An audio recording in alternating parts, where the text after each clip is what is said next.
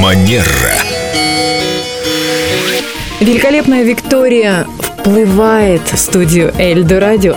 Или заплывает. Как правильно про вас сказать, Виктория? Доброе утро, Елена. Вы как не скажете, всегда так красиво и так приятно. Спасибо вам большое. Итак, благодаря вам мы изучаем этикет, мы становимся лучше, и вы тоже хотите что-то узнать, У вас сегодня. и мы с Семеном готовы ответить на ваши вопросы. Мы готовы. Сегодня мне хотелось бы поговорить о таком важном элементе хорошего тона и этикета, как манера речи. Потому как мы говорим, можно очень многое сказать о человеке. И порой неряшливость речи, она может испортить все впечатление о человеке, как бы он ни был одет, в каком обществе бы он ни находился, и как бы он в целом себя не А вы позиционировал. представляете, когда это радиоведущий, не видно, как он одет и в каком обществе он находится, только речи остается. Да, И Если мы говорим о правилах хорошей речи, то, конечно же, в первую очередь это чистота, это отсутствие слов-паразитов, пустых таких слов, как «ну это самое», «как его», ну Вы и... бы знали, Виктория, как хочется иногда сказать, ну это самое, ну для вот. связки. Да. Я вас очень хорошо понимаю, однако мы все-таки стремимся к тому, чтобы было все красиво. Да ведущим это просто запрещено. Ну а тем, кто не работает на радио, это просто хорошая привычка тренировать такую чистоту речи.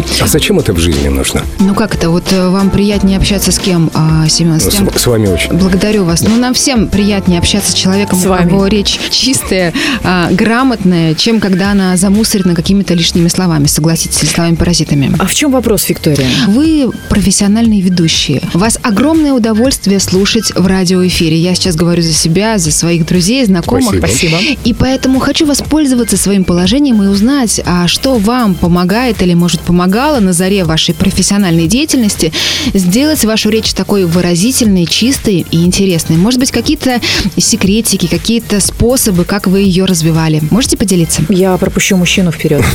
Это Семен? все-таки программа по этикету.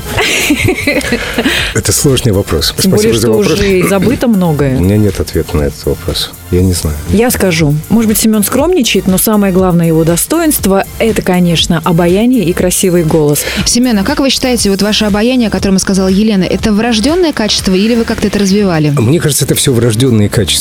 Вот радиоведущим нужно родиться. Нужно родиться. Мне так кажется. Он у микрофона появился, я его другим не видела. В наушниках родился. Но Ну, у меня есть фотография, где я года в два, наверное, сижу уже в А, наушниках. ну, наверное, это видите, как предопределено. предопределено, судьбу, да. точно. Я никогда не занимался ни на каких курсах. Ну, В отличие за от меня. исключением, за исключением э, небольших факультативов по сценической речи, но я не заметил никаких изменений.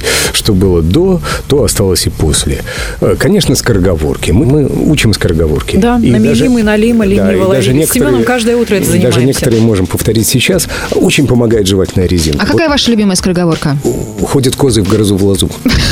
Да, Семен все верно сказал. Просто я представляю свою аудиторию, а наша аудитория грамотная, начитанная и желает слушать только самое Да, лучшее. поэтому приходится расти, тянуться к высоким стандартам. Да. Аудитория Эльдорадио. Не раскрыли все секреты, но спасибо за ответы. Вот Будем это- читать, говорить, повторять скороговорки и слушать Эльдорадио. Манера.